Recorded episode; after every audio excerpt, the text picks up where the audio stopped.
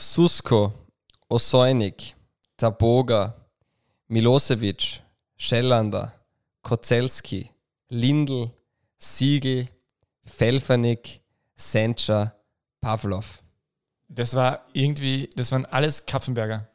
Ja, das ist schon mal richtig. Und warum stelle ich dir diese Frage? Die beste Liga der Welt. Der österreichische Fußball-Podcast. Jetzt geht's los, oder was?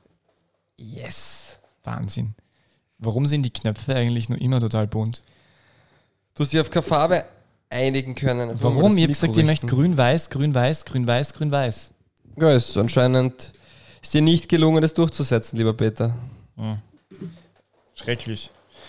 Weil eigentlich hätte es ganz gut gepasst als Motto für die Sendung grün-weiß, grün-weiß, grün-weiß, grün-weiß, weil wir nicht über Rapid reden werden. Wir werden nicht über Rapid reden. Na, Das nimmst du jetzt vorweg oder das vermutest du? das ist ein Cliffhanger.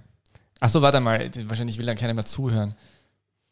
Haben wir, so viel, wir haben wirklich ein paar Rapid-Fans in, unseren, in unserer Zuhörerschaft.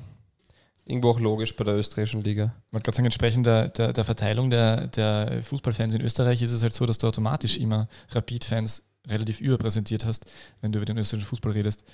Wie viele Rapid-Fans sind beim Austria Wien Podcast? Mm, Ich glaube, dort gibt es auch welche, einfach aus Prinzip. Aber es macht nicht, äh, es machen nicht Rapid-Fans den Austria Wien Podcast. Hm, Keine Ahnung. Wir Aber ich war überrascht bei, bei The Zone letztens bezüglich Austria Wien. Sind sie durch Europa gefahren wegen der Champions League Vorberichterstattung und dann war rechts vorne, weiß nicht, ob es dir aufgefallen ist, immer eine Austria Wien Badeente zu sehen. Sehr amüsant, wenn dann Robin Gosens interviewt wird als vielleicht zukünftiger Champions League-Sieger. Um, und mit ihm am Bild ist die violette Austria Wien Badeente. Aber woher kam die Badeente? Frage ich mich auch. Und wenn ich an Deutschland und violette Badeenten denke, dann denke ich an welche Badeente? Erzgebirge Aue, weil das ist die einzige Badeente, die Stil hat. Die kenne ich gar nicht. Das, war, das hat, das hat gerade so gelungen wie, die kenne ich gar nicht, das würdest du sie sehr wohl kennen. Nee, ich war gerade irritiert, weil mein Mikrofon wackelt, aber es liegt, glaube ich, an diesem unglaublich leistungsstarken Ventilator, der da äh, unser wundervolles Studio zu einer kleinen Eiskammer macht. Schön ausschalten oder? Na, lass ihn halt, aber es wackelt tatsächlich. Ja, dann ich schalte es gleich aus. Aber die Auflösung der Ente, die gibt es nach dem Einspieler. Oder nicht? Oder davor? Suchst du aus. Na, nachher bitte.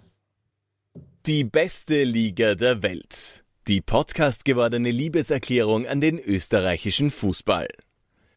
Die Aufklärung? Bitte. Okay. Die Aufklärung sieht wie folgt aus. Die Badeente ist so cool, weil Erzgebirge Aue sind ja die Schachtarbeiter. Hat einen kleinen Helm auf, dann hat sie ein bisschen Schmutz auf den Wangen. Und das ist die einzige Badeente, wo ich sage, die hat wirklich einen Stil und die steht für was. Ist eine klassische Schachtarbeiterente. Diese, das klingt aber echt cool. Äh, haben wir nicht einmal schon über Badeenten geredet und du gesagt, dass du Badeenten oder schrecklich findest und ihn mich darüber beschwert, weil das indirekt ein Angriff auf meinen Vater ist? Stimmt, stimmt. Wobei die vom Erzgebirge Aue sind echt okay. Aber jetzt sind wir drin in der Folge. Peter, freut mich, dass du wieder an meiner Seite bist.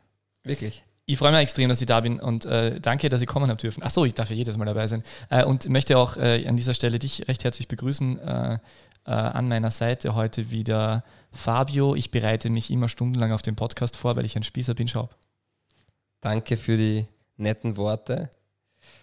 Ja, ich bereite mich wirklich vor. Und das Lustige ist, vor drei Tagen dachte ich mir, naja, so viel wird es nicht zum Vorbereiten geben. Falsch gedacht. Es ist Dienstag und es haben sich so viele Dinge in den letzten Tagen, Wochen, Monaten, Jahren getan. Nein, die letzten zwei, drei Tage waren wirklich extrem, was sich da abgespielt hat in Österreich. Und der österreichische Fußball ist wirklich ein sehr, sehr dankbares Produkt, weil es uns immer wieder sehr viel Schlagzeilen liefert. Ja, und es ist sogar Fußball gespielt worden in der, in der letzten Woche. Ja, erzähl mehr, ich muss da kurz den Ventilator ausschalten. Das ist Ah ja, äh, ich könnte das jetzt kurz beschreiben. Fabio Schopp erhebt sich langsam, lässiger Gang, links, rechts, davor wieder zurück. Kurzer Schnipser mit der rechten Hand. Ah, der Ventilator ist schon längst aus. Er sieht jetzt etwa in die Richtung des Peter, komm, Fensters. bitte. Okay, ähm, ja, Lask gegen Manchester United. Äh, tatsächlich war es eigentlich Manchester United äh, gegen Lask. Äh, Im altehrwürdigen Old Trafford. Äh, das Spiel des Lebens für den einen oder anderen Lask-Fan, wäre ein Zuschauer dort gewesen, äh, das Spiel des Lebens für den einen oder anderen Lask-Funktionär ähm, wäre es noch um etwas gegangen. Äh, leider wäre schade eigentlich, aber es war eh okay, dass es das gegeben hat. Und es war das erste Pflichtspiel unter ähm, Dominik Thalhammer, heißt das, ist das korrekt? Ähm, und jetzt könnt ihr nur so weiter so tun, als hätte ich das Spiel gesehen, aber tatsächlich habe ich das Spiel nicht gesehen, deswegen übergebe ich wieder an den Kollegen Schaub. Ja, weißt du zumindest, wie es ausgegangen ist? Ich glaube, ich glaube, Manchester United hat ähm, recht glücklich 2 zu 1 gewonnen nach, äh, nach, in der Nachspielzeit Siegestreffer oder so. So ungefähr. In der Schlussphase der Partie hat Manchester United das 2 zu 1 erzielt.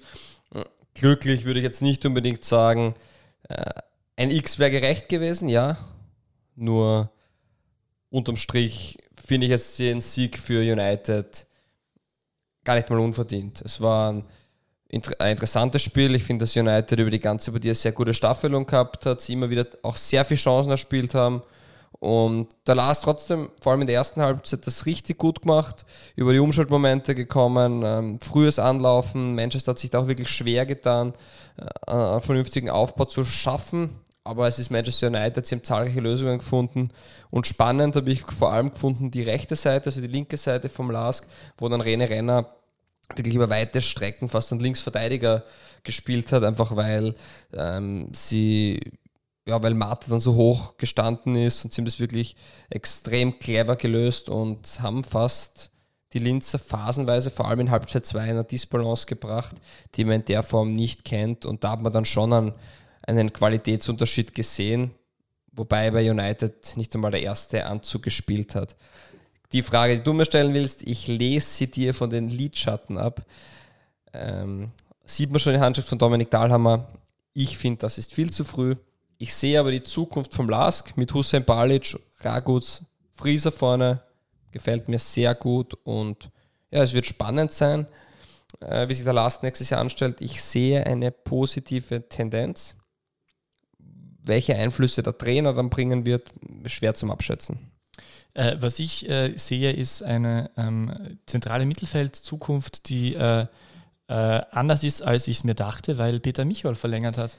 Ich sehe eine zentrale Mittelfelds, Mittelfelds, eine zentrale Mittelfeld-Armee. Ähm, ja, ich das vorlesen darf. Ich, ich mir gedacht. Michol, Holland, Mats Emil Matson, Valentino Müller, dann haben wir noch einen Celic, der jetzt auf der Bank gesessen ist, der von den Oberösterreich Juniors, dem Kooperationsverein, ähm, mitgespielt hat. Dann haben wir noch einen Krikic. Und dann wollte ich eigentlich sagen, naja, dann wird der Stefan Haudum wohl im Sommer sich einen neuen Verein suchen. Ja, vor einem Tag hat er um ein weiteres Jahr verlängert. Jürgen Werner hat auch Folgendes zu ihm gesagt. Stefan passt perfekt ins Lask-System. Er ist flexibel einsetzbar, sowohl im Mittelfeld als auch in der Verteidigung. Stimmt, sehe ich gleich. Ich sehe da ein absolutes Überangebot und ich bin gespannt, was da die Hintergründe sind. Kann natürlich auch sein, dass man sagt, passt, man verlängert ihn. Es hat jetzt in dem Fenster kein Angebot gegeben und ähm, wir werden ihn vielleicht nächstes Jahr verkaufen, weil dann ist er nicht ablösefrei. Acelic, Valentino Müller sind vielleicht für die Oberösterreich Juniors geplant, ich weiß es nicht. Vielleicht findet man auch neue Möglichkeiten, vielleicht stellt hm, Dalama auf Raute um und braucht mehr zentrale Spieler, ich weiß es nicht, theoretisch glaube ich das auch nicht. Nur extremes Überangebot auch ein hochklassiges Angebot im Mittelfeld. Ja, also ich, ich hätte mir dann nur erwartet, dass Jürgen Werner vielleicht dazu sagt, dass ähm, Stefan Haudum auch für die Tribüne in Frage kommt oder so. Weil ich, ich tatsächlich habe mir das auch gedacht, dass das jetzt zu viele Spieler sind. Mich, äh, es dürfte bei beiden, wahrscheinlich bei Haudum und bei Michael, das Thema sein, dass einfach keine Angebote da waren, weil Michael hätte nur ein Jahr, ein Jahr Vertrag gehabt, die wollten den gewinnbringend wohl verkaufen, wenn und bevor er dann ablösefrei geht, hat man sich halt wahrscheinlich gedacht, gleich verlängern und vielleicht spielt er dann noch einmal so überragend mit wie viel Assists? 17 oder so letztes Saison. Er ist auf der Klassiker, ähm, entweder du verlängerst oder du wechselst. Und David wird Alaba. dort auch so gewesen sein. Mhm. Ja, sonst zum Lask war es einmal ruhig um den Lask. Werden sie eigentlich recht froh sein, dass es einmal nach circa acht Monaten einmal andere Vereine gibt, wo es negative Schlagzeilen gibt. Zum Beispiel den SV Mattersburg, nein, die, die gibt es ja gar nicht mehr. Zum Beispiel den MSV 2020, also na, für den gibt es ja nur positive Nachrichten. Also für alle, die es noch nicht wissen, Mattersburg ist ja tatsächlich jetzt, sagt man da liquidiert? Hashtag DBLDW. Ich weiß es nicht. Ähm, er hat mich jetzt ein bisschen irritiert, dass du da diesen, diesen blauen Knopf gedrückt Welchen? hast. Diesen? Hashtag DBLDW. Genau, ja. Äh, aber Mattersburg ist jetzt liquidiert oder halt nicht mehr vorhanden, nicht mehr Teil der Bundesliga. Äh, WSG Wartens, äh, es braucht sie niemand. Tirol ist jetzt weiterhin da. Danke für nichts. Und ähm, ja, und den MSV 2020 gibt es jetzt. Also, das ist äh, kein billiger Abklatsch von MSV Duisburg, den übrigens Lieblingsverein von äh, Dirk Stermann, um äh, unnützes Wissen zu bashen. Ähm, sondern das ist jetzt einfach der Verein, der äh, die Jugendarbeit der Mattersburger auffangen soll. Und dann ab 2021, 2022 wirklich brandheiße News in dieser Minute, äh, in den nächsten Tagen dann nicht mehr so, weil dann weiß es man schon länger.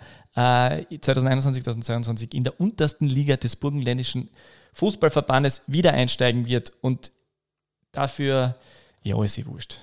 Ja, ist halt so. Ja, ich habe Scheiß Name, viel zu oder? sagen. Im Endeffekt wird interessant sein zu sehen, wo die ganzen Spieler hingehen, weil da sind jetzt einige ohne Verein, sind ein, einige gute Spieler dabei. Also Andreas Kuhn hat ja jetzt auch schon bei Sturm Graz unterschrieben. Es sind noch andere Spieler, ähm, die schon einen Verein gefunden haben. Ich glaube, Erhard ist zu Türkgücü gegangen, wo auch Stefan Stangl spielt. Und also da wird sicher noch der eine oder andere einen Verein finden.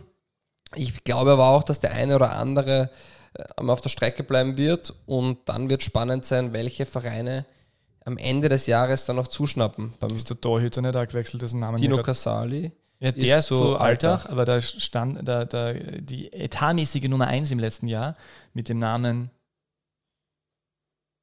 Wie heißt er denn? Zeigst du auf mich die ganze Zeit? Ja, wie heißt er denn? Ja, nicht, weiß ich nicht. Joker, Joker. Ja, der ist auf jeden Fall in die dritte Liga gegangen. Eher. Deutschland oder wo? Ja. Okay, Oder hab. Ich, hab ich nicht mitbekommen. Der war doch einmal auf dem Weg ins Nationalteam. Böskör, Robert Almer, also nein.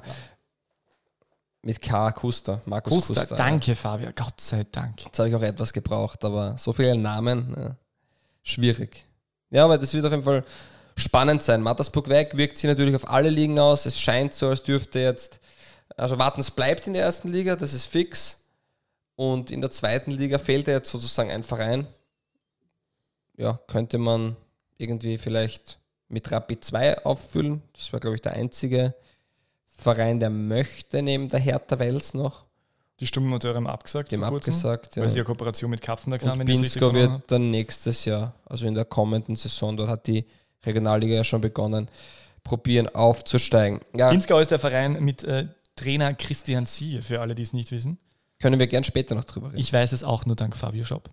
Ja, na, aber dann wird man sehen, in der dritten Liga, auf das wollte ich hinaus, Regionalliga Ost, werden eben Vereine fehlen.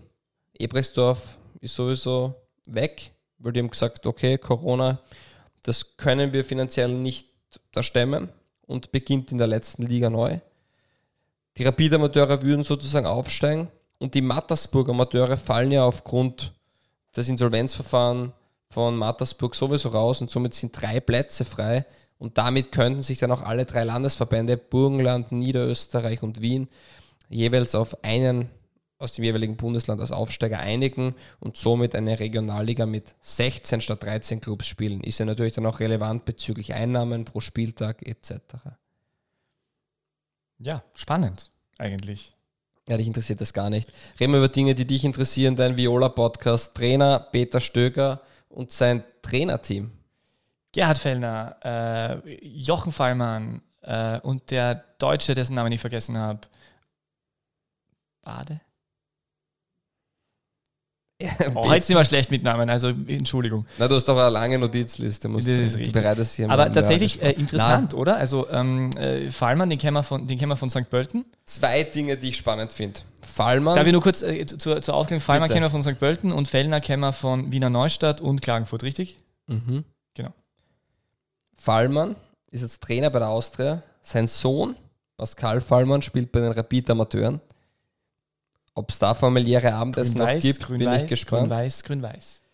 Und bei Herrn Fellner ist es ja folgendermaßen, der hat ja am Ende, ist er bei Wiener Neustadt beurlaubt worden und daraufhin ähm, hat er ein bisschen die Bombe platzen lassen und ist ja im Endeffekt dafür mitverantwortlich, dass Wiener Neustadt aus der zweiten Liga runter musste, weil er gesagt, da werden keine Gehälter ausgezahlt und, und da wird ähm, was auch immer unsauber gearbeitet und Dinge werden umgangen und Und es sind ausständige Gehälter, äh, ausstehende Gehälter und daraufhin, es war natürlich ein Nachtreten dem Club, hat die Bundesliga ein Verfahren eingeleitet und ist dem nachgegangen und das hat sich als richtig herausgestellt. Und ich habe mir gedacht, es wird vielleicht, äh, erstens sind zwei Dinge bei dem Thema gewesen. Das eine ist, ich sage es doch, wenn es mir Anliegen ist, sage ich es auch, wenn ich Trainer bin. Äh, eine Woche nachdem ich rausgeschmissen worden bin, das zu sagen, hat immer einen fahlen Beigeschmack. Und das zweite ist halt dann auch als Verein, wenn ich es in dieser Form transportiere, ist immer schwierig, dass ich einen neuen Club finde. Aber so als Co-Trainer in der Konstellation könnte es schon funktionieren und er ist fachlich sicher kein schlechter Trainer. Auch Fallmann nicht. Also ich glaube, dass und der Peter Stöger wird schon wissen, mit wem er zusammenarbeiten kann. Ähm, Jochen Fallmann, weil du ihn angesprochen hast, war zuletzt ja auch am Städtentrainer, dem folgt jetzt ja auch im Standfest. Und es wird sicher spannende Aufgabe in, in Wien. Also das Trainerteam quasi rundum erneuert. Und ja. Aber spricht es nicht ein bisschen dafür, dass, dass Peter Stöger vielleicht gar nicht so viel im Trainingsalltag eingebunden sein will? Also natürlich wäre er sowieso in seiner Position in der eigentlichen, aber es spricht doch auch ein bisschen dafür, äh, dass er jetzt zwei sehr, ähm, sehr führungsaffine Trainer, also die jetzt nicht irgendwie seit Jahren Co-Trainer gewesen sind, sondern Cheftrainer-Erfahrung haben, dass er so jemand, zwei solche dazu nimmt, spricht schon ein bisschen dafür, dass das auf breite, auf breite Beine gestellt sein soll, das Trainerteam. Ja, auf jeden Fall, auf jeden Fall. Also es ist für mich auch ein Thema, wo ich sage, es ist ja ein Modell, was es ja in, in anderen Vereinen oder Ligen gibt, wo der Cheftrainer ganz klar sagt, ich plane jetzt, ich plane das Training mit, ich sage genau, wo ich die Schwerpunkte haben will, ich führe es aber nicht aus, sondern ich schaue drüber und korrigiere, mache mir mein Bild davon. Also mm, das ist ja kein neues Modell und das kann auf alle Fälle funktionieren. Peter Stöger ist hier der Trainer, der äh, der ist wahrscheinlich auch taktisch und, und fachlich top, aber seine Kernkompetenz ist sicher das Zwischenmenschliche, die Ansprache, das ähm, zu wissen, wie er wann äh, und in welcher Form er den angreift und sagt, du, jetzt hol ihn mal her und red mit dem oder also das ist hier die, die, die große Stärke von Peter Stöger, der Menschenfänger Peter Stöger. Und ich glaube, dass er, wenn das so ist, wie, wie du das jetzt dargestellt hast, würde das auf alle Fälle auch Sinn machen. Und wer ist dann der neue Manfred Schmidt? Beide gemeinsam? Ich glaube, ich glaub, es ist eine andere Situation. Also es geht immer mehr dahin, sich mal breiter aufgestellt zu sein. Die Vereine haben Co-Trainer auf den zweiten Co-Trainer, einen Videoanalysten, einen Athletiktrainer, vielleicht einen zweiten Analysten. Also da kommt es ja oft auf die Größe des, des Budgets auch an. Und vom klassischen Trainer, Co-Trainer, Tormann-Trainer sind wir bei den meisten Vereinen schon weg. Also das gibt es vielleicht noch in der Regionalliga oder weiter drunter. Nur bei den Profiklubs sind wir da schon oft viel breiter aufgestellt als noch vor zehn Jahren. Und dieses klassische Modell Trainer, Co-Trainer und wir backen am Strang, das gibt es nicht mehr. Du musst das Team auftreten. Und der Lask zeigt es ja auch vor, wie es gehen kann mit Offensiv-Defensiv-Trainer. Und Salzburg ist auch schon seit Jahren mit mehreren Co-Trainern unterwegs. Und das ist sicher ein Modell für die Zukunft, ist natürlich immer eine Kostenfrage. Ist mir jetzt von äh, ist mir von Jakob Janscher unlängst auch so erzählt worden, dass bei Sturm das auch sehr ähnlich ist, dass da jetzt unterschiedliche äh, Trainer gibt, die unterschiedliche äh, Bereiche beackern, Defensive, Offensive und so. Ja, Jakob Janscher, ich habe es gar nicht gesagt, ich sitze gerade auf dem Stuhl, auf dem vor wenigen Tagen, also vor wenigen Stunden tatsächlich, vielleicht sogar Sitzminuten vor wenigen Minuten oder Sekunden, Jakob Janscher, JJ höchstpersönlich gesessen ist. Ist das nicht unglaublich? Ja, na, ist, freue ich mich voll für dich. Ich freue mich ja, dass du dich so freust. Ja, es war irgendwie echt nett, weil es war nämlich tatsächlich so, dass ich gerade in, in dem ominösen Büro gesessen bin und ähm, dann sind äh, potenzielle äh, Kundinnen und Kunden meiner äh, Bürokollegin äh, hereingekommen und tatsächlich schaue ich hin und denke mir, oh, jetzt muss ich wieder Smalltalk führen und nett sein und lies gerade äh, eigentlich das sehr interessiertes äh, Interview von Christian Ilzer auf Sturmnetz.at und er steht da, Jakob Janscher und meine Begrüßung war, ja hallo, trifft sie gut, dass du da bist ich liest gerade das Ilze-Interview auf Sturmnetz. Und was hat er drauf gesagt? Ah, wirklich? Habe ich auch schon gelesen. Und ich habe gedacht, er hat gesagt, bist du nicht der von DBLDW? Diese Stimme kenne ich ja irgendwoher. Ist das nicht dieser goldener Podcast mit Charme? Das war, das war dann der zweite Satz, den er ah, gerichtet okay, hat. deswegen, ja. Na, eigentlich war der zweite Satz, den ich ihnen gerichtet habe, dann, dass, dass, dass sie, dann hat er so, ach so, machst du eigentlich sowas oder so? Und dann habe ich gemeint, äh, ja, so ähnlich. Und wir haben, ich habe die schon zweimal interviewt, einmal in Luzern und einmal fürs Sturmecho vor Jahren und der hat sich äh, natürlich daran erinnert und wir sind stundenlang in äh, Erinnerung geschwelgt. Nein, natürlich nicht, jetzt nicht mehr gewusst, eh klar, für mich waren es trotzdem Momente. Hast du etwas über die beste Liga der Welt verraten? Ich war zu schüchtern. Ja. Glaubt man gar nicht bei mir, oder? Ja. Aber wenn JJ auf einmal im Büro, ich meine, das ist wirklich, ich bin ja doch sowas ähnliches wie Sturmsympathisant und es gibt dann, es gibt immer so wenige Spieler, die man, zu denen, bei denen man das Gefühl hat, dass die ganz cool sind und die so Identifikationsfigur-Faktor sind äh, oder haben äh, und tatsächlich äh, ist das bei JJ der Fall. Ich habe ein Rätsel für dich vorbereitet. Bitte. Möchtest du es hören? Nein. Jetzt komm. Okay, doch. Susko, Osoinik, Taboga, Milosevic, Schellander, Kozelski, Lindl, Siegel, Felfernik, Sencha, Pavlov. Das war irgendwie, das waren alles Kapfenberger. Ja, das ist schon mal richtig. Und warum stelle ich dir diese Frage? Haben Sie was mit JJ zu tun? Mit der Austria Wien? Mit Rapid? Nein, haben sie natürlich nicht. Ähm, die sind alle äh, diesen, diesen Monat 40 geworden. Ich gebe dir noch einen Tipp. 31. Mai 2009. 36. Runde Tipico Bundesliga. Damals noch wahrscheinlich die Mobile Bundesliga oder wie auch immer. Äh, Das muss dann, dann war, also Pavlov das, äh, und Schellander, das war dann, äh, das heißt Also also ich- die ich Startausstellung vom Kapfenberger SV, von den Falken. Die Einwechselspieler waren Eisel, Akoto und Lienhardt. Okay, definitiv. Das ist die Mannschaft von Kapfenberg und das ist die Mannschaft, die. Äh, sind die abgestiegen damals? Das ist die Mannschaft. Möchtest du es wirklich hören? Ja, bitte. Das letzte Mal, als Meyerhofer und Hoffer in der Startaufstellung gespielt haben, war es der 4 zu 0 Erfolg in Kapfenberg in der 36. Runde. Und der Endstand war 4 zu 0, Hattrick, Erwin, Jimmy Hoffer. Und das 4 zu 0 hat Yassin Belivan Da kommt die Schlange. Sensationell. Es ist großartig. Und ich Möchtest du die Aufstellung von Rapid auch hören? Bitte. Weil das ist wirklich... darf, ich, darf, ich, darf ich tippen, wer dabei war? Bitte. Also es war auf jeden Fall, waren von Meyer, Meyerhofer und äh, Meyerhofer, wie man ja damals gesagt hat. Das heißt, Ümit hat vielleicht noch gespielt. Na, stimmt, 2009 war Ümit nicht mehr dort, weil der ist nämlich 2008 nach der Euro weggewechselt. Das heißt, das haben gespielt Steffen Hofmann, äh, Jürgen Batoka, äh, ja scheiße, ich weiß schon nichts Das ist einen richtig, Jürgen Patoka. Der, Ho der Hofmann war gar nicht dabei. Helge Bayer am Tor, Tonhofer, Eder, Patoka, Kulowitz, Mittelfeld sehr legendär, Trimmel, Heikkinen, Belewan, Ketteler und vorne Meyerhofer, Hoffer und eingewechselt worden in der 54. Minute, für Ketteler wohlgemerkt, ist ein bekannter Nikica Jelavic.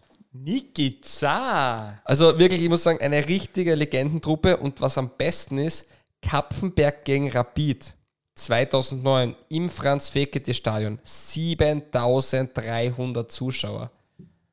Das ist irre. Das waren nur Zeiten. Das waren noch Zeiten, das waren noch Zeiten, wo Mattersburg fast 8000 ins Stadion gelotst hat. Ne?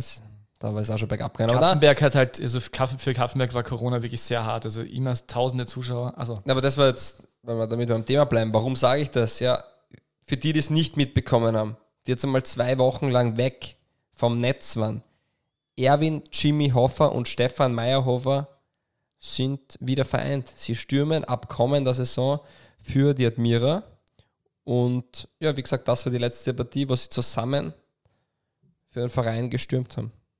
Und die Admira ist ja so ein total tolles Thema, weil was da die letzten Tage passiert ist, wir, wir wollten ja, man muss so ehrlich sein, dass wir eigentlich tatsächlich schon vor äh, zwei Tagen aufzeichnen wollten und äh, in diesen zwei Tagen ist immer wieder irgendeine Meldung reingekommen und gedacht habe, ja Gott sei Dank haben wir nicht aufgezeichnet und tatsächlich jetzt, wie du ankommen bist da, habe ich die völlig äh, euphorisiert empfangen, weil ich gerade vorher davon gelesen habe, dass... Na, du, beginnen wir, beginnen wir ja, von vorne. okay, beginnen wir von vorne. Und das beginnen wir kurz mit dem Hashtag. Hashtag DBLDevi. Perfekt. Also, Ernst Baumeister, der vor zwei Monaten eingestellt wurde bei der Admira, von Felix Magert, ich, ich wiederhole die Geschichte gerne noch einmal, Felix Magert wollte ein paar interne Infos von der Admira und ihm wurde zugesagt, dass Ernst Baumeister der Mann ist, mit dem er sich treffen sollte. Dann hat er sich mit dem Ernst Baumeister getroffen, so wird es zumindest erzählt, und nach ein, zwei Stunden Gespräch sind die draufgekommen, dass sie eigentlich die ganz die gleiche Auffassung vom Fußball haben. Und prompt war er eher der neue Sportdirektor. Ist neben, bei den ganzen Spielen ist Zvonimir, Zvonimir Soldo mehr gesessen und Baumeister war mehr der Coach. Und jetzt, nach zwei Monaten, wird Ernst Baumeister entlassen mit der Begründung, man hat eine andere Auffassung vom Fußball. Einen Tag später, bitte Peter, einen Tag später kommt doch tatsächlich das Unglaubliche. Und Oberwart Der wird der. Sportdirektor weggeholt. Und Oberwart steht vor dem Nichts. Ich meine, was ist das für ein Schlag für den burgenländischen Fußball? Ja. Zuerst Mattersburg, jetzt Oberwart ohne, Franz- ohne den, den, den Mann überhaupt. Also Franz das ist, Wohlfahrt. der, das ist der Sportdirektor des Jahrhunderts in Österreich. Franz Wohlfahrt. Das ist Franz der Wohlfahrt. legendärste Wechsel, seit Marco Knaller mit Franz Wohlfahrt damals getauscht hat, von der Austria zu Admira. Das Ist, war Wolfgang Knaller, aber äh, Wolfgang, äh, natürlich, Entschuldigung, Wolfgang Knaller. Marco Knaller ist sicher mitgewechselt. Also so ja, vom weiß gar nicht, ob der da schon eine Idee war, aber Vielleicht. Ja. Na, stimmt. Und, und Franz Wohlfahrt ist jetzt neuer sportlicher Verantwortlicher, Sportdirektor ist er von der Admira. Ich glaube sogar Geschäftsführer Sport und der andere ist Geschäftsführer, Geschäftsführer Wirtschaft. Ich glaube sogar, dass sie es so Okay. aufgeteilt haben. Und damit muss man wirklich der Admira recht herzlich gratulieren. Die Graue Maus aus der Südstadt hat jetzt den sicheren Abstieg verpflichtet. Wundervoll. Danke, dass ihr dafür sorgt, dass ich noch verdammte zwei Jahre WSG Tirol in der Bundesliga anschauen muss. Danke, danke, danke. Ähm, du bist, du bist also ein Grundne ich, ich mag dich ja wirklich gern, aber in diesem Podcast hast du Phasen, da bist du grundnegativ phänomenal. Also jetzt Okay. erstmal, weil, du kannst nicht in, im gleichen Atemzug oder dann, dann wie viele Tore schießen Stefan Meyerhoff und Jimmy Hoffer? Ich bin gerade schwer verletzt. Ja. Na, aber ist es für dich jetzt eine Gedenkminute, das Ganze, oder nicht? Ja. Ich, ich möchte gleich sagen, für mich wäre es keine, aber ich kann da nicht alles entscheiden. Die heute für morgen Sky Go Erste Liga Gedenkminute powered by ADEC und TV1. Ja, ich möchte eh nicht immer so negativ sein, aber ich finde halt wirklich, dass Franz Wohlfahrt, also wenn man, wenn man, also wenn mir jetzt jemand fragen würde, mach einen Grund aus, warum Austria Wien in den letzten Jahren ähm, auf wirtschaftlicher Seite aufgrund der sportlichen, aufgrund der sportlichen Misserfolge ein Problem hat, dann müsstest, müsstest den Namen Franz Wohlfahrt nennen. Das ist natürlich nicht ganz fair, weil natürlich haben sie viel investiert und wie auch immer. Und das ist halt nicht aufgegangen. Aber dennoch muss man sagen, dass Franz Wohlfahrt einfach alles andere als einen positiven, bleibenden Eindruck hinterlassen hat. Und in seiner gesamten, äh, war der davor irgendwo anders? Ich kann mich gar nicht mehr erinnern. Das war sein erster richtiger äh, Job mit, mit großer Verantwortung, oder? Beim ÖFB war er, oder? Ja, aber halt so, wo er halt in Vereinsfußball, ich glaube das erste Mal, oder? Weil, ja, wie auch immer. Habe ich Äh, nicht überprüft, aber ich wäre mir jetzt auch nichts anderes aufgefallen. Ja? er hat tatsächlich halt wirklich, er hat da wirklich bewiesen, dass, dass ihm nicht viel mehr einfällt, als, als Spieler von anderen Vereinen zu holen, die halt dort ein bisschen, ein bisschen gut performt haben. Und hat, hat die haben, also ja, hat, hat dort wirklich, glaube ich, sehr viel Geld für sehr wenig äh, Qualität ausgeben und hat und die, die Austria-Kaderplaner äh, haben noch immer das Problem, dass sie diese Altverträge mit, äh, mitzahlen. Und den jetzt in diese Position zu setzen, ist einfach dermaßen kleingeistig. Äh, die, das kann, ich kann mir das nur so vorstellen, das ist jetzt natürlich eine, eine Ferndiagnose, wie kann man nur so vorstellen, was du jetzt geschildert hast, dass vielleicht Baumeister als jemand, der dort einfach die Admira irgendwie so gelebt hat oder so geprägt hat die letzten Jahre, dass der irgendwie so ein Standing gehabt hat, dass das, das Soldo irgendwie, ähm, wo, sie da, wo sie Soldo irgendwie vielleicht sowas wie zurückgedrängt und in seiner Position angegriffen gefühlt hat. Ähm, also irgend, es muss irgendein kleingeistiger Grund sein. Es muss jetzt der Soldo sein, es kann was anderes sein. Also irgendein kleingeistiger Grund muss es auf jeden Fall sein, dass man sich gedacht hat, dass man jetzt wen anderen holt und dass man, dass dann halt zufällig der ehemalige Teamkollege von, von Sonja Soldo äh, in Form von Franz Wohlfahrt kommt, der jetzt halt auch nicht umsonst bei Oberwart äh, in der Verantwortung war, weil er halt einfach ungefähr vielleicht an wirklich nur das Niveau von Oberwart hat. Und das meine ich jetzt gar nicht böse, man muss ja nicht alles können. Es war ein super Torhüter, er wirkt ja total netter Kerl, der war mal echt total, ich finde, er war total gewinnbringend für diese eine, Abnehmensendung auf ATV. Das ist echt in Ordnung. Aber er braucht halt, also ich weiß kann nicht. Wie kann man sagen, der ist nicht einmal gut genug für Oberwart, aber das meine ich jetzt nicht einmal böse. Ja, es ist ja, es ist halt eine Tatsache, man muss ja nicht alles können. Also ich, ich wäre auch kein guter Sportdirektor, wahrscheinlich. Ziemlich sicher. Ja, bin ich auch kein guter, ich wäre ich wär nie Nationalteam-Torhüter geworden, so wie Franz Wohlfahrt. Und bei Stuttgart hätte ich auch nicht spielen dürfen. Und es ist in Ordnung, aber es ist halt, er ist halt, na, na, schaut um die Admira, wirklich. ja, das Einzige, was ich dazu sagen möchte, ist eigentlich, wer sich erinnert, war ja mal das Thema bei der Austria, dass Franz Wohlfahrt ja Felix Mager zu den Veilchen lotsen wollte. Und daher ist es jetzt nicht allzu überraschend, dass jetzt Felix Magert Franz Wohlfahrt ähm, in die Südstadt lotst.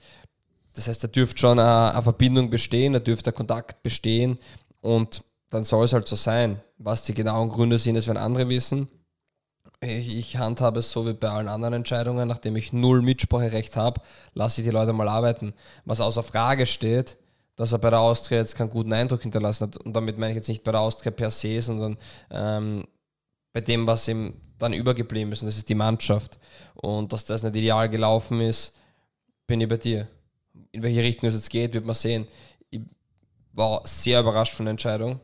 Hätte mir eigentlich gefreut, mehr Ernstl Baumeister-Interviews zu hören. Vielleicht holt ihn das Kai als Experte zumindest, das wäre wär ganz schön. Aber ich bin jetzt ähm, weit davon entfernt, solche schwarzen Prognosen ähm, in den Raum zu stellen. Du hast eine Sache, glaube ich, noch nicht ganz verstanden. Meyerhofer und Jimmy Hofer stürmen Philipp Mira. Mal schauen, was das überbringt. Ich habe auch gestern mit dem geredet, der hat gemeint, die machen nicht mehr als vier Tore. Das glaube ich schon. Was aber auch stimmt, wir haben nicht mehr das Jahr 2009, sondern das Jahr 2020. Sind nicht gemeinsam schon 70 Jahre alt? 37 und 33? Ich habe nachgerechnet, aber es könnte hinkommen. Das ist ja Wahnsinn. Und ich meine, diese Stuttgarter Connection, Soldo, Magath, äh, äh, Wohlfahrt erinnert mich echt an das magische Dreieck und weil es ist nämlich ein mega unmagisches Dreieck. Das ist echt nix. Alles, wofür der moderne Fußball steht und, auf, und was, was irgendwie Erfolg hat, hat die letzten Jahre solche alten Seilschaften und die, der Zugang, also pff, Soldo war ja auch nie, er hatte ja nie engst Erfolg gehabt.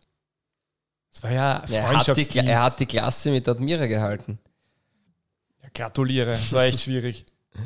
Ja, ja, es ist, es ist turbulent, turbulent in der Südstadt, aber nicht nur in der Südstadt, sondern auch bei anderen Vereinen. Ich möchte nur eins noch anmerken, mir geht es halt immer, mir geht es im Gesamten geht's mir immer nur darum, um die Weiterentwicklung von, der, von der Marke österreichische Bundesliga und es geht nur um den Fußball und ich verstehe natürlich, wie, wie, äh, welche Gründe dazu führen, ähm, dass Konstellationen entstehen, aber es gibt einfach Konstellationen, die von vornherein einfach ähm, die Vermutung nahelegen, dass das halt nicht funktionieren wird und nicht besser ist und das ist in dem Fall halt, äh, kommt es mir halt so vor und das, das finde ich dann einfach nur schade. Und das ist jetzt ganz egal, ob es um eine personale Wohlfahrt geht oder, oder personale Magat oder wie auch immer.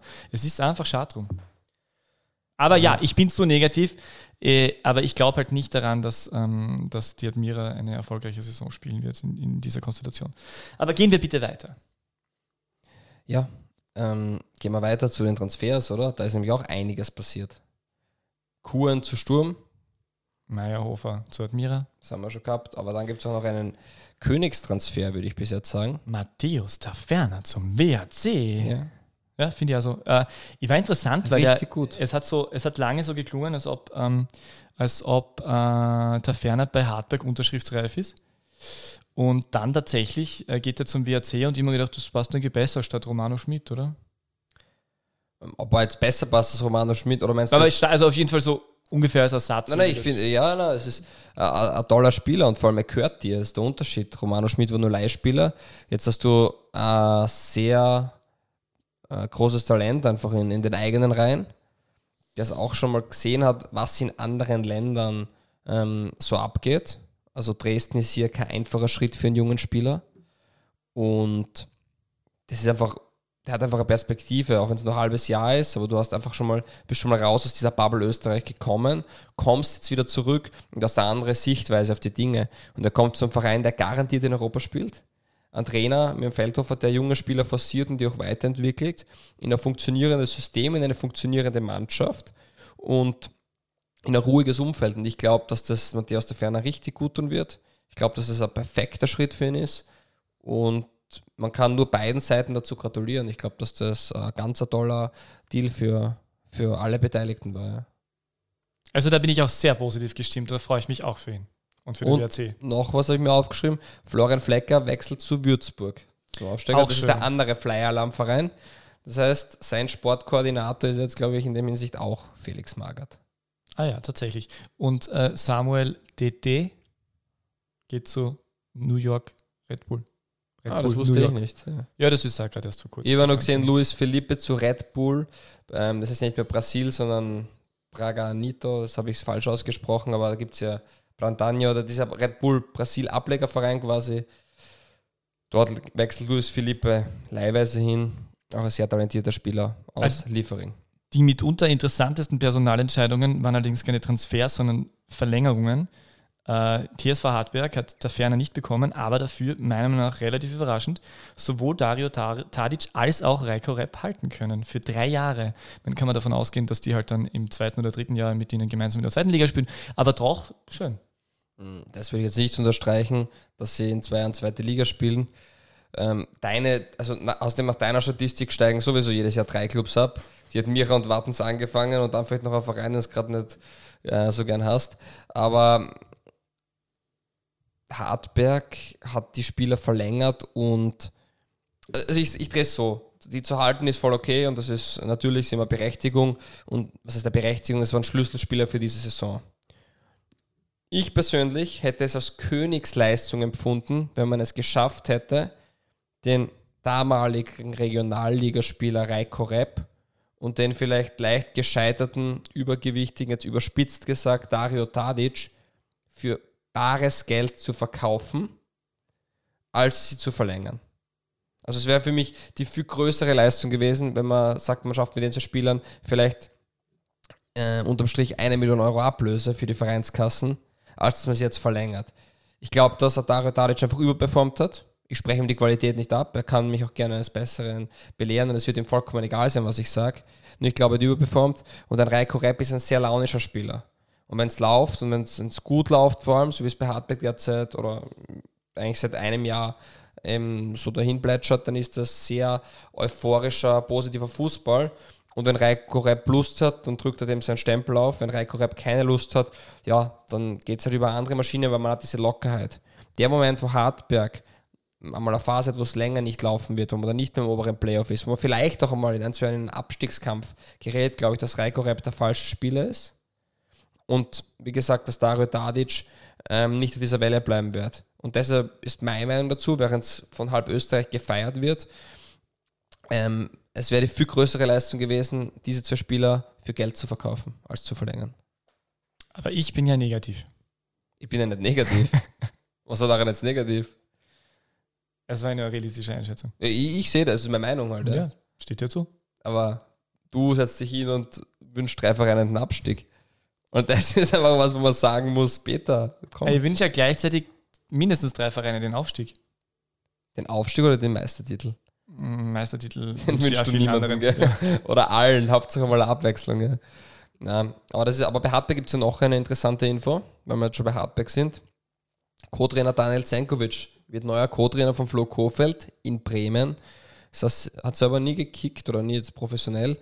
Ähm, 33 Jahre alt und großes Know-how. Also war bei Red Bull, Jugendtrainer war mal gesprochen? bei Ajax, kann sein, weiß ich nicht. Ja. Ich glaube. Ist dann auch Sportkoordinator gewesen, aber dann weiß das eh schon jeder. Von dem halte ich übrigens auch einiges. Ähm, ich glaube, dass der sehr gut mit jungen Spielern arbeiten kann und der darf jetzt an Seite von Flo Kofeld in der deutschen Bundesliga beweisen, was in ihm steckt. Schaust du, ob es wieder neue News gibt, oder? Ja, tatsächlich äh, ist gerade äh, bekannt geworden, dass Aufsteiger SV Ried das Mittelfeld verstärkt hat mit Marcel Kanadi und, und Murat Satin. Ja, Murat Satin von Innsbruck und Kanati von Amstetten. Lange bei Lustenau gewesen. Interessant, interessant. Siehst, wir sind wirklich up to date. Jetzt brauchen wir uns nicht ärgern, dass wir das nicht nachher gelesen haben. Peter, Ah, und übrigens, CD ist noch verliehen an New York, äh, Red Bull New York. ja, ist, ist okay. Fake News sind generell was, was, was dir als Journalist sehr, sehr gut steht, oder? Meine Spezialität. Hashtag DBLDevi. Den haben wir die ersten Folgen fast nie verwendet. Ja, das den ist ja gut, wenn es den einmal. Hau ihn immer wieder rein. Mm, Hashtag DBLDevi. Deshalb, jetzt habe ich ihn nämlich reingeschmissen, ja. weil es mir voll gefallen hat, auf diesen Knopf Ich zu drücken. ich hab der noch immer nicht Tweet- grün-weiß ist. Ich habe einen Tweet abgesetzt diese Woche oder vergangene Woche. Wir halten fest, seit der Ligareform sollte es in Österreich insgesamt acht Absteiger der zwei höchsten Spielklassen in den letzten zwei Jahren gegeben. Sportlich abgestiegen ist genau ein Verein. Es ist ein alter Hut in diesem Podcast, aber war die Ligareform wirklich sinnvoll? Also es dreht sich immer wieder, ich weiß, ich komme immer wieder zu diesem Punkt, nur jetzt haben wir wirklich in zwei Jahren aus acht Absteigern einen. Wir hätten einen zweiten gehabt, wenn Mattersburg sich nicht wirtschaftlich, dann kann man ausnehmen irgendwie, weil das läuft ja nicht seit zwölf Monaten oder wegen der Ligareform, sondern anscheinend schon seit Jahren. Nur, das, sind, das ist schon irgendwie. Also ich bin im Großen und Ganzen ähm, we weiterhin pro Ligareform aus dem Grund, weil, weil ich ganz stark der Meinung bin, dass man, dass man gerade in einem Umfeld wie in Österreich äh, eher in diese Richtung gehen sollte. Welche geschlossene, geschlossene Ligen zu haben und die, die Ligareform führt dazu, ähm, dass es äh, herausfordernder wird, teilzunehmen am Profi- oder Halbprofi-Fußball. Aber auch, Und dementsprechend finde ich das positiv. wir haben aber auch die Sache, dass in der Vergangenheit Vereine aufgestiegen sind die mitspielen können. Und dann spielst du mit und, und hast vielleicht einmal sogar ein gutes Jahr, wo du Fünfter wirst und das reguliert sich ja trotzdem. Nur jetzt ist der Sprung so hoch, warten steigt auf, wer wieder runterkommen. Und im Jahr davor war es mit Innsbruck, glaube ich, eine ähnliche Geschichte. Deswegen, es ist der Sprung riesengroß. In der zweiten Liga rückt, sag ich mal, alles ganz eng zusammen. Kann man sagen, Spannung zweite Liga. Nur man sieht halt auch, auf welchen Wagenbeinen das steht. Ich bin gespannt, wenn am 18. Dezember in der zweiten österreichischen Liga Fußball gespielt wird, wie das mit den Plätzen funktionieren soll. Ich bin gespannt, wie Mitte Februar dort gespielt werden soll, wenn die Plätze teilweise noch frieren. Das sind einfach Dinge, die für einen Profibetrieb sehr schwierig sind. Auch genau diese Corona-Situation, haben wir sie letztens schon angesprochen, war keine leichte Sache, weil es einfach Halbprofi ist. Und für mich ist das keine fertig gedachte Lösung. Ja gut, für Corona kann jetzt niemand was. Na, aber man kann die Dinge so annehmen, wie sie sind. Man kann das Beste daraus machen. Und man hat dafür ein Fundament gelegt, was einfach schwierig ist umzusetzen. Weil es einfach Halbprofi ist. Und wenn man Halbprofi macht, dann weiß man auch, dass man gewisse Dinge schwerer machen kann. Du wirst nicht einfach so englische Runde zum Beispiel reinhauen können. Du wirst aufpassen müssen, dass die Vereine, die nicht eine Lizenz für die erste Liga ansuchen können, natürlich nicht die gleichen Voraussetzungen oder dass die Vereine, die Amateurbetrieb, oder Amateurbetrieb sind, dass die dann nicht am Dienstagabend einfach in Innsbruck spielen oder am Freitag um 19 Uhr, wenn sie im Osten von Österreich gelegen sind. Und das sind Dinge, die, die, die man sehr wohl weiß. Und es ist ja um Zeitknappheit gegangen. Und ja, ich finde es schwierig. Ja. Ich tue mir schwer mit dem Thema. Ich glaube, es gibt viele Modelle. Ähm, die einzige geschlossene Liga, die bis jetzt vorgeschlagen wurde, ist eigentlich diese European Super League, die von den Bayern mit ins Leben gerufen werden sollte. Ich glaube, da sind wir alle keine Fans davon. Äh, Ich wüsste nicht, wie eine geschlossene Liga in Österreich tatsächlich funktionieren sollte, auch wenn man es immer wieder hört. Es ist für mich ein, kein klares Konzept da. Warum ist es einem Verein verwehrt, wenn er die Kriterien erfüllt? Und bis auf wie viele Vereine will man aufstocken? Was ist, wenn es auf einmal 30 Profiklubs in Österreich gibt? Ich weiß, sind wir weit davon entfernt, aber was ist dann?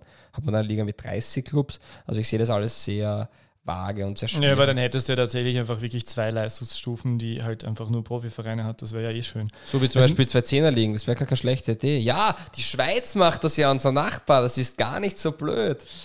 Ich finde ich find das trotzdem in Ordnung. Also mir hat das, ich habe das, ich hab das damals mit, ähm, dem, mit, mit dem ja schon länger verstorbenen äh, Ligapräsidenten Ja, Hans Riener besprochen und der hat irgendwie, der hat das irgendwie ganz klar dann auch ausgeführt, so ja, die Vereine sind jetzt dabei und dann könnte man die vielleicht auf sich dienen dazu holen, dann sind wir bei 14 oder 15 und das wäre dann eh ganz okay. Also ich glaube, das ist, ich glaube, das ist, ich glaube, das ist eine ganz gute Idee für Österreich und es ist ich glaube, es kann nur in diese Richtung gehen. Ich habe jetzt äh, in der Vorrecherche ein Interview mit Jürgen Werner gefunden von vor einem Jahr, wo der darüber geschwärmt hat, wie er ein Jahr in, in äh, seine Karriere ausklingen hat lassen in Amerika und dort im Marketing mitgearbeitet hat bei so einem Verein, dessen Namen mir entfallen ist. Und wo er auch diesen, diese geschlossene Liga mitbekommen hat und der Meinung war, dass das einfach total toll ist, weil Vereine gemeinsam an der Marke arbeiten und gemeinsam schauen, dass die ähm, Liga attraktiv und toll ist. Also ich bin großer, ich bin ja eigentlich Fußballromantiker, aber andererseits auch äh, Fan von diesen. Ich muss dir nur korrigieren, die Vereine arbeiten nicht daran, dass die Liga besser vermarktet wird. Die Liga, denen die Vereine gehören, arbeiten daran, dass alle besser vermarktet werden. Das ist eigentlich ja einfach ein anderer Ansatz. Nur wir sehen jetzt auch, dass Vereine gerne einfach in der Liga spielen würden und einfach nicht können, weil das Volumen, also die Anzahl der Teams so groß ist, die Nachfrage immer größer wird. Und ja, jetzt wird man halt schauen, welche Vereine noch aufgenommen werden und nicht. Und irgendwann gibt es einen Stopp. Und was dann passiert, ist lustig, weil dann gibt es einfach Standortwechseln. Dann wird der Verein gekauft und dann spielt er nicht mehr in Boston, sondern dann spielt er in St. Louis oder wo auch immer. Das finde ich auch ziemlich geschissen. Und ich bin dann gespannt, wenn, jetzt überspitzt gesagt, die Austria Wien auf einmal in Kitzbühel spielt, weil dort ein russischer Oligarch seine Hütte hat. Äh, das sind Dinge, die ist das die Art von Investor, die die Austria gerade sucht? den russischen Oligarchen mit Hauptansitz in Kitzbühel. Richtig, also ich glaube schon, dass sie den gerne hätten, ja. Ist das sicher im Interesse von aber das Rapid, ist dass das- sie, die, dass sie, die, äh, dass sie die, die, das Fanpotenzial von Wien äh, vereinen können in ihrem Verein? Ja, ich, ich glaube, in Wien wohnen genug Leute, dass sie da beide bedienen könnten. Die Austria beweist allerdings.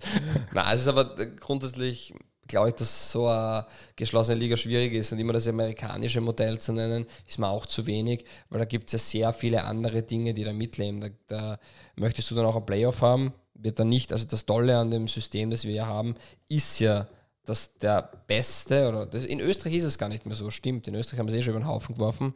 Ich kann nämlich die meisten Punkte sammeln und nicht Meister werden. In jeder anderen europäischen, oder in fast jeder anderen europäischen Liga funktioniert das so, dass man mit den meisten Punkten Meister wird weil die Meisterschaft der fairste Bewerb bleiben sollte. Und das nimmst du damit. Dafür hast du Spannung bis zum Schluss, aber meiner Meinung nach gibt es dafür den Cup. Und du verlierst ja auch Spannung, weil es keinen Abstieg gibt. Gibt es ein Draft-System? Wenn ja, wie? Wenn nein, ähm, inwiefern gebe ich jungen Spielern von anderen Clubs die Chance dabei zu sein? Kann man die nur mehr kaufen? Also ich, ich sehe da sehr viele Fragezeichen. Und aber ich muss sagen, dieses Draft-System, ich, meine, es ist natürlich was sehr, ähm, was irgendwie ein bisschen illusorisches, wenn man, wenn man einfach so, nein. so, wenn man, nein, nur ganz kurz ausführen bitte, wenn man so Fußball sozialisiert ist wie wir, ja, mit dem Verein und man freut sich am meisten darüber, dass, dass im eigenen Verein der Nachwuchsspieler dann nach oben kommt, dann ist es, ist es, ein bisschen, ist es die Vorstellung etwas schwierig, äh, dass, dass, ähm, dass es das nicht mehr geben soll äh, weil wir einfach so daran gepolt, so gepolt sind, dass das die Identifikation von den Spielern ausmacht. Aber diese Idee, dass einfach äh, die besten Jugendspieler dorthin dürfen, wo ähm, die Mannschaft am schlechtesten performt haben vorher, das ist eigentlich ja ganz charmant. Bevor es mich zerreißt, erstens, Bitte. das eine schließt das andere nicht aus. Also es ist sehr wohl möglich, dass es noch immer eigene Jugendabteilungen gibt und dass es ein Draft-System gibt. Also diese Modelle und diese Vorschläge würde es ja geben. Und das Zweite, seit Bossmann quasi da gefallen ist, ist es eh. Also solche, diese richtigen Identifikationsfiguren wirst du sowieso viel, viel schwieriger finden, weil die, Vereine, äh, die Spieler nicht mehr an Vereine gebunden sind, wie sie es noch vor Bossmann waren. Und dementsprechend, das eine ist ein bisschen die Romanze, die man gern hätte. Rapid hat Stefan Schwab, der nicht aus der Jugend kommt. Ähm, der hat einfach ein bisschen ein Vakuum gefüllt für sechs, sieben, acht Jahre, wie lange er dort Salzburger. war. Und der ist jetzt Identifikationsfigur gewesen und geht weiter. Also diese klassische Form, der hat mit sieben Jahren schon unserem Sportplatz kickt und jetzt mit 35 kickt er noch immer. Das ist ja sehr selten. Und das ist natürlich immer bewundernswert, wenn das Spieler machen. Zumeist machen es aber nur die Spieler, die drin sind, weil es für den nächsten Schritt nicht reicht, oder die so gut sind und schon beim Top-Club sind, dass sie nicht wechseln müssen. Und beides legitim, alles ist legitim. Es gibt, glaube ich, sehr viele treue Spieler, die dann trotzdem irgendwann den nächsten Schritt gehen. Und ja, also dieses, diese, auf das auszureden, naja, ist ein bisschen wenig, finde ich. Aber ja, wir haben andere Ansätze. Ist ja auch gut, dass wir da mal ein bisschen diskutieren und sagen, mh, mm, wie wir das sehen, aber da habe ich eine ziemlich starke Meinung dazu. Ja. Und jetzt wird fast zerrissen, das habe ich gesehen. Ja, nein, es hat mir wirklich, ich wollte dich aber ausreden lassen, weil das macht man so in einem gepflegten Rasenpodcast. Gepflegter Rasenpodcast ist total schön. Grün-Weiß, ja. Grün-Weiß, Grün-Weiß, Grün-Weiß. Wieso das immer sagst halt? Ja, weil wir, Firma, weil wir da viermal Grün-Weiß haben könnten, aber du hast einfach die entschieden für Grün, Violett, Blau, Grün, Violett, nein, Violett, Blau, Grün, Grün, Rot und Violett und dann Violett, Violett. Du musst schon erklären, wovon du sprichst. Wir haben da ein wunderschönes Mischpult und da gibt es dann verschiedene Punkte. Hashtag DBLDevi. Jetzt hätte ich fast den falschen Knopf gedrückt, was wäre das gewesen? ähm, ja, wir können es gerne noch einmal abspielen. Peter Wagner möchte, er hat ist ein bisschen viel Jingle, aber nutzen wir es halt aus. Die beste Liga der Welt. Der österreichische Fußball-Podcast. ja. Eh schön, Ja, oder? es ist, ist eh schwer in Ordnung. Danke nochmal an Matthias Pascodini. Du hast eine überragende Stimme, also das muss ich auch sagen. Danke, Matthias. Wir sind beide sehr neidisch auf der Stimme. Yep. Dafür haben wir das Podcast-Gesicht, versteht? Oder ich zumindest, für meinen Teil. Mir ist das auch schon ganz früh, also wenn man, wenn man die Ausbildung zum Journalisten macht, dann, dann wird man sehr schnell damit in Berührung kommen, dass es halt äh, Radio, Fernseh und äh, Zeitungsgesichter gibt. Und mir ist sehr, sehr früh von einer ehemaligen Schulkollegin, die die gleiche Ausbildung gemacht hat, vor mir schon äh, mitgeteilt worden, dass ich eher so das Printgesicht habe. Und deswegen bin ich ja eher im Printbereich tätig. Du wirst abgedruckt sozusagen. Genau, weil da kann man sich einfach die Schokoseite aussuchen. Oder wenn man Glück hat, wird man illustriert und schaut viel besser aus als in Natur. Ja. Illustrationen sind sowieso ein tolles Thema. Dazu das nächste Mal. Ne? Ähm, ein Thema wollten wir noch ansprechen heute und das ist der Amateurfußball. Wir haben in Salzburg, also Regionalliga Salzburg, ich muss ja kurz ausholen, für die, die es nicht wissen, wir hatten immer Regionalliga West, Ost und Mitte.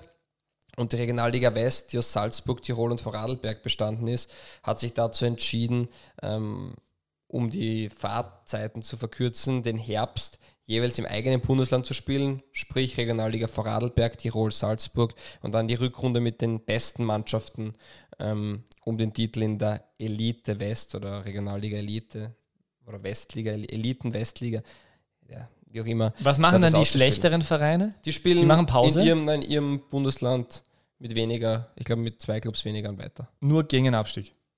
Ja. Also unwahrscheinlich um ein Cup-Ticket oder so, ich weiß es nicht genau des Landesverbands. Also sowas wie Qualifikationsgruppe und Meistergruppe. ja, so ungefähr. Auf jeden Fall hat in Tirol und Vorarlberg schon vor einer Woche die Liga begonnen. Und in wow, Salzburg wow, wow. Und in der Salzburger Regionalliga diese Woche und ich war natürlich vor Ort. Nur für euch, liebe DWLDW-Zuhörer, um die zukünftigen Talente zu sehen und um den FC Pinzgau zu sehen. du könntest vielleicht jetzt einen Namen wenigstens droppen, für die, die es nicht interessiert. Ja. Also ich habe vier Vereine gesehen. Ja, sag einen Namen und sagst der, der wird's. Damit wir das festgehalten haben. Jetzt für ein, alle Mal auf Tonspur. Ja, irgend so, ich hab, der ist ein neuer Marco Grühl. Ja, neuer Marco Grühl, aber ähnlicher Spielertyp wie Marco Grühl, wird aber nicht so gut wie Marco Grühl. Fabian Neumeier von Seekirchen. Und man muss sagen, beim FC Pinsker spielen wirklich super Spieler. Da spielen auch Spieler, die man vielleicht noch kennt wie ein Lukas Schubert von Krödig damals, der auch in Irland war. Alessandro Ziege, der Sohn von Cheftrainer Christian Ziege. Aber mir persönlich gefällt bei Pinsko Daniel Reischl sehr gut. Als Innenverteidiger, auch Sechser, ist mit Marco Youth League Sieger geworden. Und Jatta, das ist ein Hühne als Sechser. Ähm, das ist der Zwillingsbruder von dem, von dem äh, HSV-Menschen äh, mit Fluchterfahrung, der eigentlich viel älter oder jünger ist ja, oder wer anders. Glaube ich nicht, aber ich habe es Wer weiß, weil man weiß ja auch nicht, was für Baccariata für eine tatsächliche ähm, äh, Person ist. Aber warum ist der FC Pinsker so gut? Weil amerikanische Investoren in Saalfelden sind. Ich wollte gerade fragen, Pinskau ist ja eigentlich eine, eine Bez ein Bezirk? FC Pinskau Saalfelden ist der offizielle Name. Ähm, sie haben auch einen englischen und einen deutschen äh, Twitter-Account. Und ja, Christian Zieger ist der Cheftrainer seit. Wie, wer ist der Investor nochmal genau? Den Namen kenne ich nicht, das ist aus den USA. Also ich habe ihn schon mal gelesen, aber ich habe ihn jetzt nicht im Kopf. Und warum haben Sie die nochmal für das entschieden? Weil Sie einfach gedacht haben, boah, das schaut aus über Sound of also Music, ich nur da damals, Verein. Ich aus England damals noch gehört, dass sie schon länger einen Verein gesucht haben und wahrscheinlich haben sie einige Vorstellungen gehabt, dass sie recht viel zu sagen haben und da dürfte nicht so viel zur Auswahl geblieben sein. Und dann haben sie gesagt, na gut, dann nehmen wir wahrscheinlich gleich einen Club, wo wo es schön ist. Na, ich weiß nicht, sie haben sich auch dort Häuser gekauft, die Investoren, und die leben vor Ort. Und ja, das dürfte hinhauen. Das ist eine langfristige Planung. Ich muss schon sagen, wenn ich immer höre, als erstes, ah, das ist das nächste Horn. Das ist schon ein wesentlicher Unterschied, ob da eine Investorengruppe dahinter steckt oder ein ehemaliger Fußballprofi mit einer Spieleragentur, so wie, äh, wie Herr Honda bei Horn. Und was noch ist, dass die Amerikaner, glaube ich, wesentlich mehr mit dem westlichen Sportmodell per se anfangen können, als jetzt der japanische ähm, Spielerberater überspitzt gesagt. Also das ist schon für mich ein anderes Modell. Und man sieht auch im Auftreten von A bis Z, es ist nicht die oberste Priorität, dass man Hotdog reinbringt und elf Amerikaner in der Aufstellung hat, sondern es ist die oberste Priorität, dass man da was aufbaut, dass man von der Vermarktung bis hin zu den Trikots, bis hin zur ähm, Besetzung der Schlüsselpositionen ähm, ein gutes ähm, und schlüssiges Konzept hat. Und das sieht man, finde ich, bei Pinsker. Ich finde den Fußball sehr ansehnlich. Ähm, ich finde die Spieler gut und finde das Auftreten vom Verein per se ähm, sehr professionell. Schöne, wenn Giovanna Trapattoni, Giovanni Trapattoni dort, Trapattoni dort äh, Sportdirektor werden wird, mit Christian Sieger aussteigt. Die waren ja sicher mal gemeinsam bei den Bayern. Und dann verfilmen sie das Ganze, weil sie Meister werden in der österreichischen Bundesliga als dieses, äh, dieses totale Märchen und dann nennen sie das The Sound of Football. Manchmal schade, dass wir kein Videopodcast sind. Peter K. Wagner hat beide Arme ausgestreckt und ist geflogen wie ein was für, was für die auch immer, wie ein Habicht, hätte ich jetzt gesagt. Ja. Na, aber Pinsko hatte wirklich die Ambition, in einigen Jahren Bundesliga zu spielen und dann dort auch das Sprungbrett für zahlreiche Amerikaner nach Europa zu sein. Und ja, ich sehe von diesen ganzen Projekten, die wir jetzt in den letzten Jahren in Österreich gesehen haben, bei Horn angefangen und bei hm, Karabach aufgehört, also wieder Mauerwerk jetzt, ist das für mich schon das, äh, was für mich am ersten Hand und Fuß hat von allen. Und es wirkt so, als würde man sich nicht unbedingt übernehmen wollen. Man hat ein bisschen mehr finanzielle Möglichkeiten als die anderen, aber man nutzt sie auch relativ sinnvoll, sofern man das als Außenstehender ähm, irgendwie wahrnehmen kann. Das sollten wir uns einmal anschauen. Ja, ich, wie gesagt, ich war jetzt nur auswärts und ich würde gerne mal nach Pinsker und das wäre definitiv eine Reise wert für DBLDW. Und ja, ich bin gespannt. Ich glaube, dass wir aufsteigen werden, auch wenn in der Regionalliga Tirol heuer der SC Imst sehr stark ist mit einem 6 zu 1 und 8 zu 1. Sehr schön. Ich wollte gerade ankündigen, liebe Verantwortliche äh, der Fußballmagazine dieses äh, deutschsprachigen Sprachraums, es wird schon bald ein Geschichtenvorschlag von mir reinflattern. Der FC Pinsker, den ich dir vor eineinhalb Jahren gesagt habe, dass der Geschichten ja, sollst. Ich bin manchmal, brauche ich ein bisschen länger. Ja, aber bevor wir diese wundervolle, eloquente und gut strukturierte DBLDW, fast schon Jubiläumsfolge, das ist Runde Nummer 30, uh, uh, uh. Ähm, beenden, kommt noch das wunderschöne Orakel. Das DBLDW Orakel.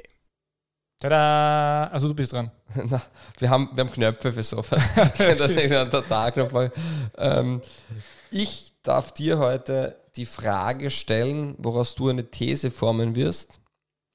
Und aus der Vermutung, in welche Richtung die These geht. Na, keine Ahnung. Es ist natürlich extrem charmant.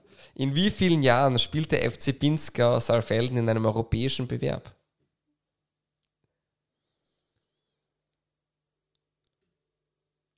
Ja, das ist so, der war, ja, was soll denn da jetzt darauf antworten? Warte mal, jetzt brauchen die, jetzt muss ich mal kurz durchdenken. Mhm, genau. Mhm. Mhm. Fünf. Monate, Jahre. Also Jahre, Jahre, Jahre, Jahre, Jahre, Jahre gefragt, ja genau. Ne, ich ich habe so durchgedacht, so, sie bräuchten mindestens zwei Jahre zum Aufsteigen, dann brauchen sie wahrscheinlich eins länger und dann könnten sie, weil sie so viel dahinter haben, relativ rasch und spontan und, und äh, überraschend als Aufsteiger, weil Aufsteiger oft gut funktionieren, in der Bundesliga. Seit sofort. der Ligareform nicht mehr. Ja, ich weiß schon. Aber die machen die Ausnahme. Und dann tatsächlich, genau, fünf Jahre. Einer der dümmsten Sätze, die es überhaupt gibt, die Ausnahme bestätigt die Regel. Das wäre dann in diesem Fall wieder angebracht. Es ist ja total schönes, also total schöne Klammer wieder in dieser Folge, weil du am Anfang angerissen hast, dass wir über Pinskau reden können. Und dann redest du am Ende über Pinskau und dann tatsächlich die These äh, des Orakel äh, auch zu Pinskau die Bereitest Struktur, du dir wirklich so viel vor? Die, die, Struktur ist ein Hund. Das war ja ein großer Kritikpunkt bei uns. Bist du eigentlich Folgen. hauptberuflich DBLDW-Podcaster? Ähm, ich, ich, überlege. Na, bin ich noch nicht. Okay. Aber ich glaube, dass, dass die Richtung stimmt. Ja, wir machen derzeit sehr viel mit sehr viel Euphorie und Struktur und das ist schön. Die Liga bietet uns aber auch genug Gesprächsstoff. Wir werden, glaube ich, über einige Themen noch um einiges länger reden können, aber wir schauen ja doch, dass wir unsere Hörer und Hörerinnen bei Ohr und Laune behalten. Ja, Wenn und das dann vier Stunden dauert, dann hat man vielleicht nur mehr drei Hörer, aber die richtig, richtig top. Ich gehe davon aus, dass sich alle unsere Hörerinnen und Hörer also unglaublich auf die nächsten Stunden, Tage und Wochen freuen, weil einfach diese Transferzeit ist halt einfach so groß. Es wird wieder viel passieren. Ja, es ist so super. Man kann es nicht oft genug betonen, es werden ein paar große Spieler auf der Straße sitzen bleiben. Und die werden dann keinen Job haben und die werden sich klassisch verpokert haben. Und deswegen, es ist ein ganz spannendes Transferfenster derzeit, weil einfach Bin jeden Tag viel passieren kann und, und irgendwie, es ist immer ungewiss, man, man rechnet gar nicht mit so viel. Es sind jetzt oft, in der, oft dann immer viele Gerüchte und dann haben davon ein Drittel circa gestimmt. Diesmal sind relativ wenige Gerüchte.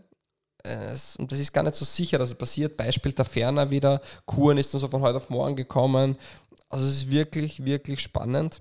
Und auch ein Unterschied zu den vergangenen Transferfenstern. Bei Salzburg dürfte in diesem Sommer nicht der Ausverkauf kommen, was halt auch extrem spannend und zugleich beängstigend für die Konkurrenz ist. Und jetzt reicht es dann aber, weil wir jetzt diese Kiste auch noch aufmachen. Jetzt, jetzt haben wir so eine schöne Klammer halt gehabt auf. und jetzt waren wir bei Pinskau und dann reden wir halt irgendwas Pinskau, wieder und das ist ja wirklich, das geht gar nicht. Ja, aber Grün-Weiß, Grün-Weiß, Grün-Weiß, Grün-Weiß.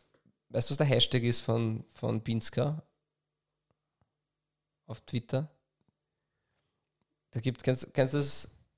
The Goat kennst du ja, The Greatest of All Time, mhm. diesen Saga. Und das Emoji dafür ist die Ziege. Und was für Hashtag wird immer verwendet? Hashtag Ziegen-Emoji Crew. Ah. Ja. Geiler Scheiß. Ja, Ziege-Crew.